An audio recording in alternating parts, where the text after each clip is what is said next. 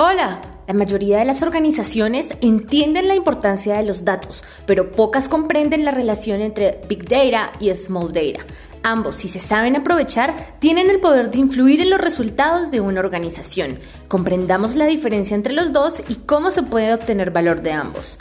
Normalmente, el Big Data se caracteriza por las tres V, volumen, variedad y velocidad. En realidad, estas tres V no son solo características de Big Data, son las que marcan la diferencia entre Big Data y Small Data. Miremos cómo. Volumen de datos. Se refiere a la cantidad de datos que se tiene que procesar.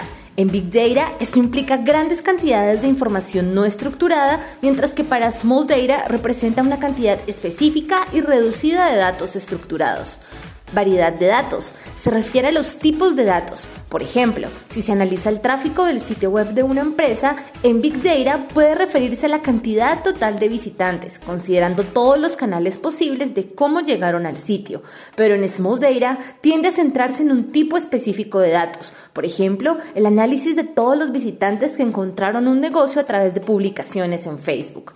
Velocidad de los datos. Describe la velocidad a la que se adquiere y procesa la información. Por lo general, Big Data involucra grandes cantidades de información que ingresa y se analiza en lotes periódicos, requiriendo de arquitecturas especializadas soportadas en una infraestructura poderosa con gran capacidad de procesamiento.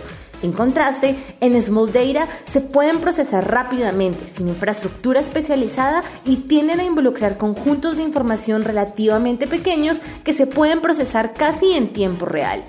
En datos no conviene asumir que grande significa mejor. Dependiendo de los objetivos de una organización, Big Data podría significar estadísticas masivas de redes sociales, datos de la operación de maquinaria que funciona 24/7 o transacciones de clientes todos los días.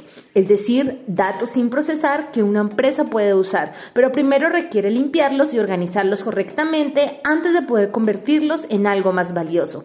Pero si trabajar con Big Data es difícil, ¿hacerlo con Small Data lo hace más sencillo? En cierto modo, la respuesta es sí.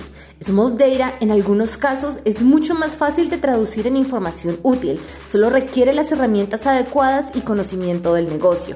En Big Data a menudo se requiere una interpretación experta, pero cualquiera puede comprender Small Data.